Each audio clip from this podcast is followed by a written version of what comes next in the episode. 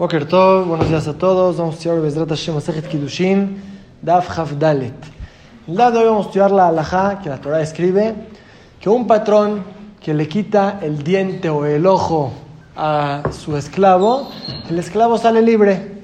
Aunque un esclavo hoy normalmente debe de trabajar para siempre, no terminando los seis años como ya vimos.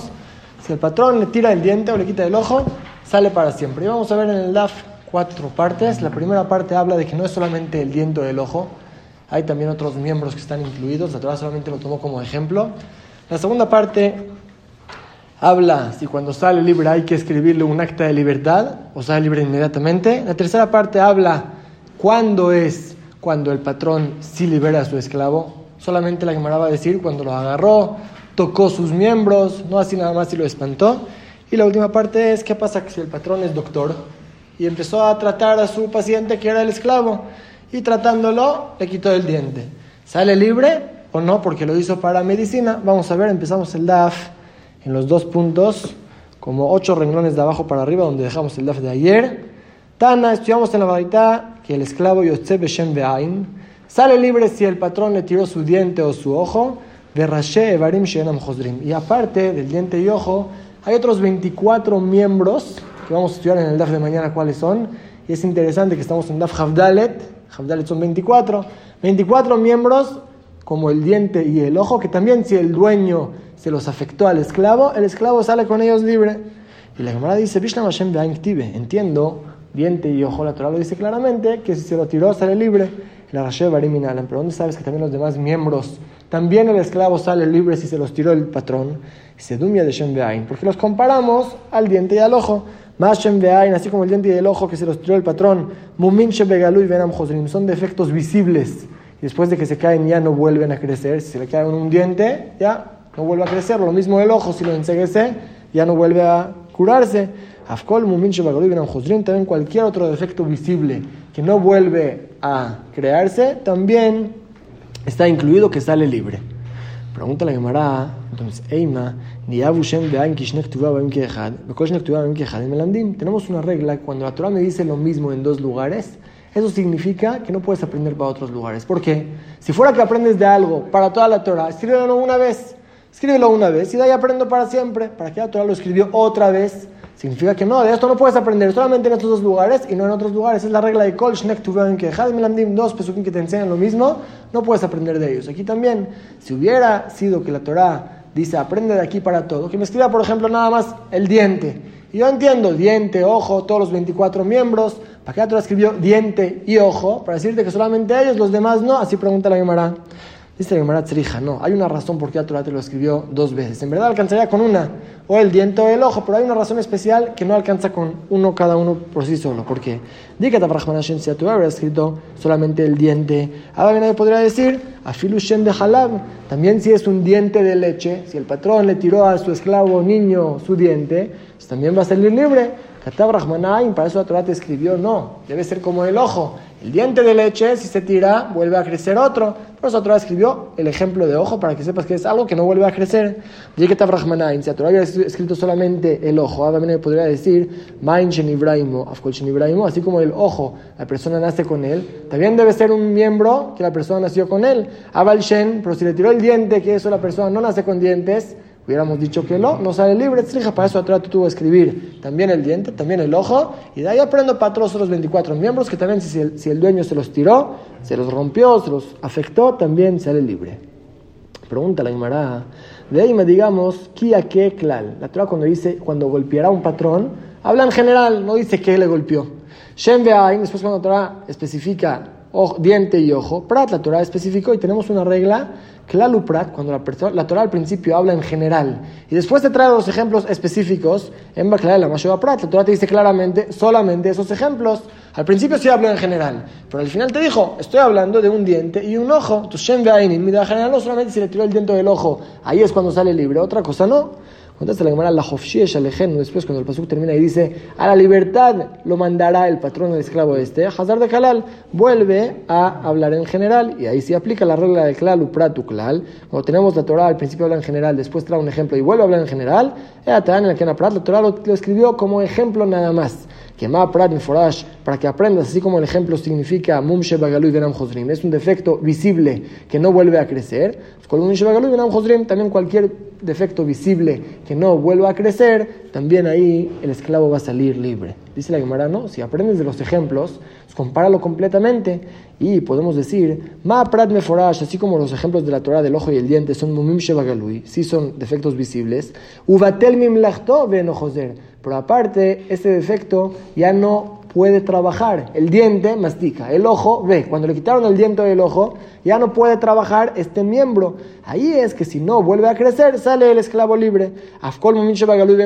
Entonces también debe ser los demás defectos que sean visibles, que no vuelvan a crecer, pero que ya no estén trabajando. O sea, que, tengan, que, tienen una función que por esto ya no funcionan. Alá mataña, porque dice la braita entonces, talash vizgano. Si es que el patrón le jaló la barba al esclavo tan fuerte que Dildel Boetzen le rompió el hueso de la barba.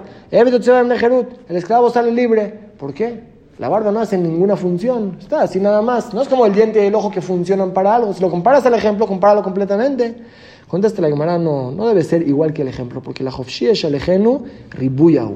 Cuando Torah te dice a la libertad lo mandará, significa cualquier defecto que le hagas, si es visible y no vuelve a crecer, mándalo. No debe compararse tanto al diente y el ojo pregunta la Gemara de Ribuya, entonces si no debe compararse al ojo, ¿por qué dices que sea algo que no vuelve a curarse, que no vuelve a crecer como el diente y el ojo? A Santa, aunque le golpeó en la, mano y se le secó la mano, se le paralizó, de sofá aunque después se lo va a curar, Name, también que salga libre ahora, a la mataña porque dice la verdad, y Kawa Santa, si le pegó en la mano y lo paralizó, de sofá aunque después regrese en el de Jerut, no sale el esclavo libre, porque va a regresar al final, porque se compara el diente y el ojo que ya no vuelven a crecer, no que no debe ser igual, dice la Gemara al fin y al cabo, la Torah te trajo ejemplos, por algo te trajo el ejemplo, entonces no lo comparamos completamente, pero sí en algo, por eso es la regla, los 24 miembros que son visibles y no vuelven a crecer, si el patrón se los tiró al esclavo, sale libre. Es la primera parte del DAF.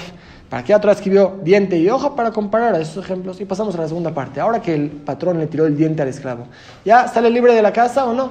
Hace falta escribir un acta de libertad. Es una discusión tan rabana en Jamim, Bekulam, en todos estos 24 miembros, como dijimos mañana, vamos a estudiar cuáles son.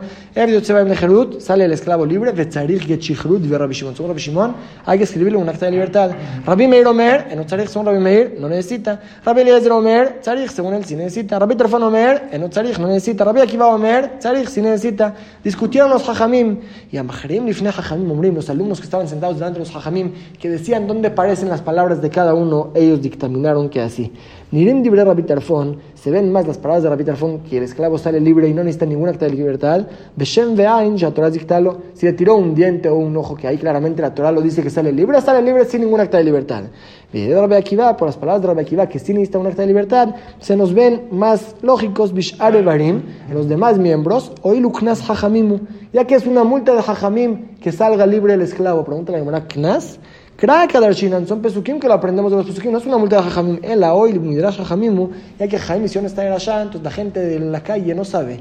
Gente de la calle sabe lo que dice la Torah, diente y ojo, no todos estudian Dafiomi, no todos saben que si le cortó el dedo también sale libre, entonces la gente va a hablar mal, ¿cómo este esclavo se escapó de su patrón, sigue siendo esclavo? Que le escriba un acta de libertad para que todos sepan que el esclavo salió libre. ¿Y en qué discutieron en verdad si se necesita un acta de libertad o no?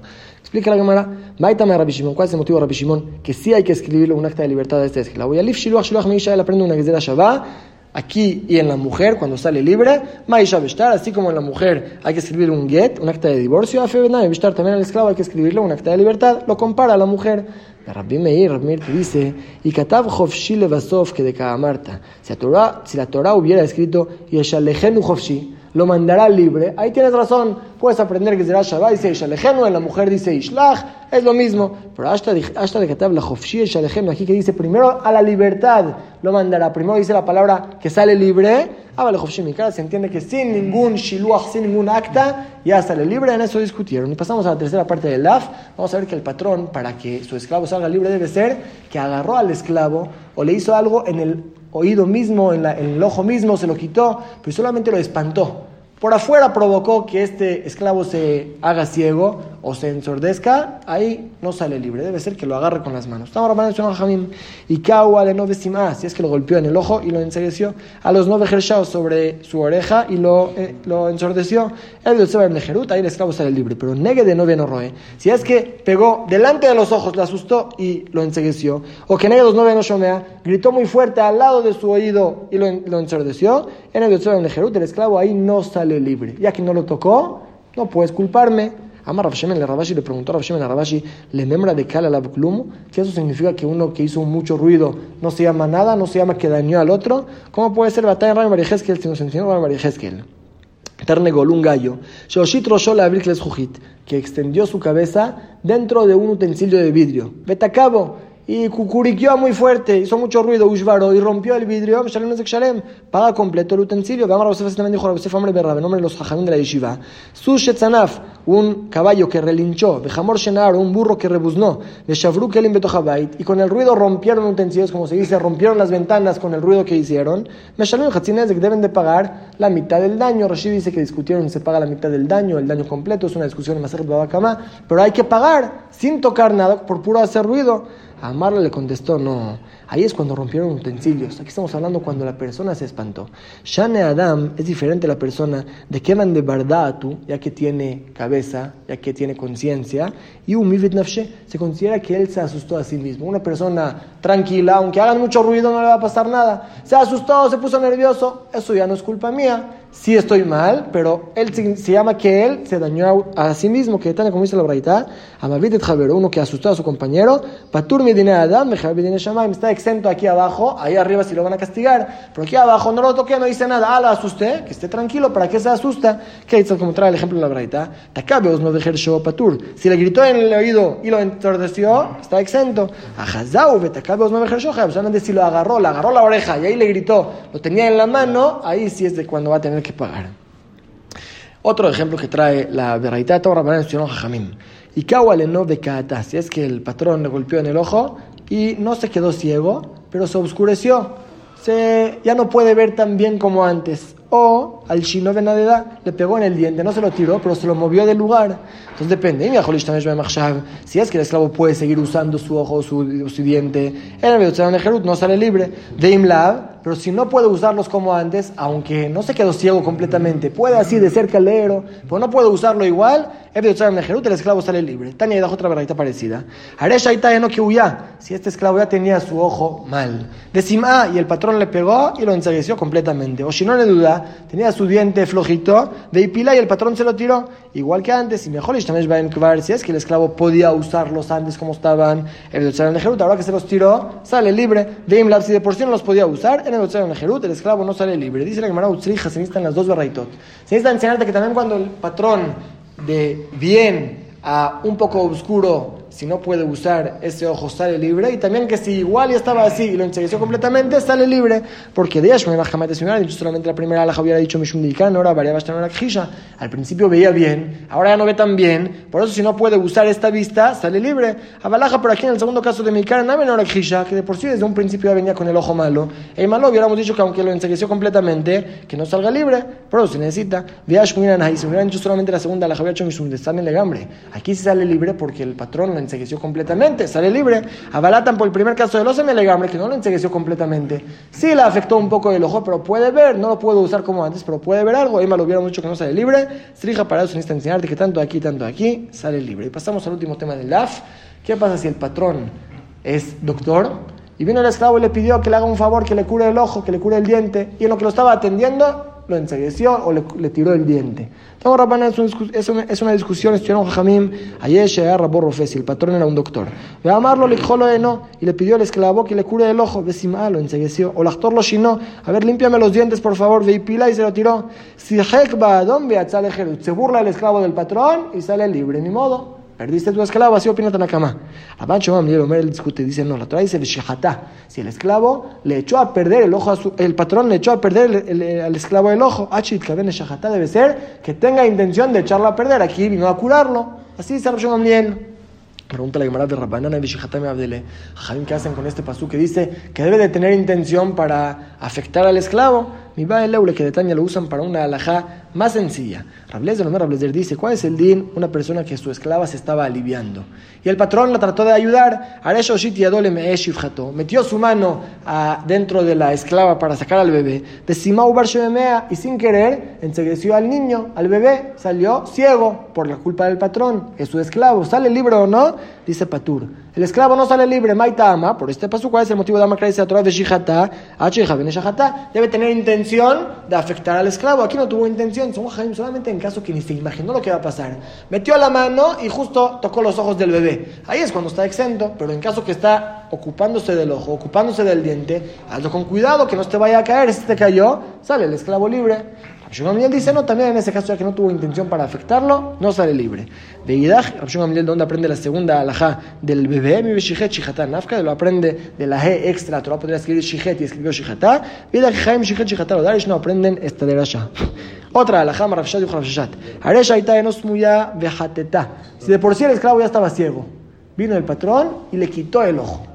Ahí también, el esclavo sale libre, aunque de por sí no veía, Maitama, ¿cuál es el motivo? Me gustar el baru. Ahora le quitaste un miembro. Si estaba ciego, pero tenía el ojo, se lo quitaste, se llama que le quitaste un miembro. te va a traer una prueba de una Mishnah. Dice la alajá que un corbán no puede tener un defecto. Y hay korbanot que deben ser solamente machos, no hembras. Se aprende los pesukim que tamut vezahrut bebema. Esta alhaja que el animal debe ser completo, que debe ser macho, es solamente en un animal. Ven tamut vezahrut bebafot. Pero en aves no debe ser ni completo, ni que sea macho. Cuando te pide aves puede ser macho o hembra y no debe ser completo.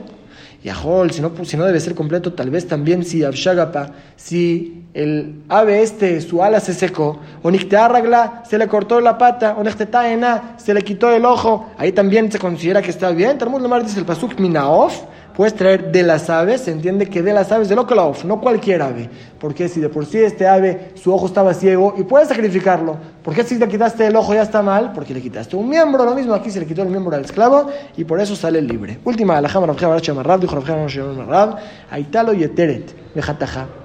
el esclavo tenía un dedo extra y el patrón se lo quitó, también ahí sale libre. No podemos decir, es un dedo extra, es su dedo. Ama Rabuna, pero dijo Rabuna, debe ser que el dedo sea parte de todos los demás. Que sean seis dedos, no que sean cinco y otro dedo sale por ahí que no se ve igual que los demás dedos, ahí no sale libre. Pero si se ve igual, aunque es un dedo extra, se lo cortó, sale libre. Dejamos aquí el DAF de hoy. Vamos a repasar lo que estudiamos. Estudiamos que el esclavo sale libre aún sin nada que haga por su parte si el patrón le tiró el diente o el ojo o uno de otros 24 miembros que mañana vamos a estudiar cuáles son, el esclavo sale libre. Entonces, ¿para qué la Torah escribió el ejemplo de diente y ojo? Para comparar que debe ser algo visible y que no vuelve a crecer. Pero un diente de leche que el patrón le tiró a su esclavo chiquito, que vuelve a crecer después el diente, ahí no sale libre.